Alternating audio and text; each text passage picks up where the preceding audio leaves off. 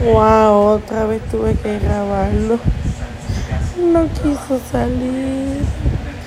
Pues otra vez, aquí, aquí, aquí, el marearse. Vivo en Puerto Rico, obviamente. Vivo en Sabana Grande, área oeste. Donde aquí se sienten todos los temblores. Este año ha sido uno bastante fuerte entre temblores pandemia, eh, polvo de Sahara o nube, y también nube de Sahara, temporada de huracanes. ¿Qué más? ¿Qué más puede pasar? No, no, no, no, no, no, no. Uy, me dio hasta ahí, po. Oh, wow. Créeme, toda la inspiración la tenía en el primer, en el primer voice y ahora se me fue. No. Qué mamera. Ay, padre. ¿Cómo hago esta graduación? Ni qué graduación. Mira para allá si estoy mal. Ay, padre. Ayúdame, señores. Pero nada, aquí me tienen. Llegué, llegué, llegué, llegué. Llegué, people, my people. Así que aquí terremotos, temblores a cada rato. Hace tiempo no sentía uno, empezamos a sentirlo ya esta semana. Aquí sinceramente todo el mundo dice que desde diciembre estaba temblando, pero sinceramente desde noviembre fue que se sintió el primer temblor. Aunque aquí en este país tiembla por todos lados, siempre hemos temblado, es una trinchera que siempre va a estar temblando. E incluso eh, ahora esto con de las pandemias, usar mascarillas Ay, no, eso de la mascarilla uno se siente esta sofoco y yo, uh, tanque de oxígeno, tanque de oxígeno.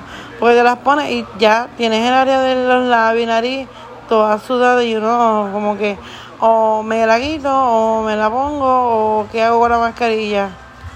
Porque de verdad está brutal.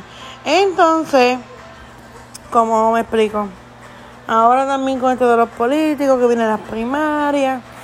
Mm, a ver quién a ver quién ganará. Disculpen por mi abostezo. Pero sinceramente estoy con un sueño bien brutal. Historia de la vida. Anuncio mal hecho. Sorry que estoy viendo un anuncio y yo me inspiré con, con Paquita la del barrio. Y es como que un miedo esto de la pandemia, porque salir con los hijos afuera es bien difícil, sinceramente, es totalmente difícil. Y es prepararse uno también para la temporada de huracanes, tener un plan de contingencia en cambio por lo de los temblores. No, como que es mucho, es too much. Muchos planes, o sea, te tienes que preparar y hacer esos tres tipos de planes, mezclarlos en uno para que funcione y sabes cómo planificar y cómo distribuirlo, porque si no te jodiste. Y es la pura verdad. Así que nada, yo voy aquí a pedir con para que se vayan a dormir. Tengo uno despierto, todavía no se ha dormido. Pero nada, ya llegué, llegué, llegué. Los voy a ver en más episodios, en más, en más. voy a estar más al contacto con ustedes.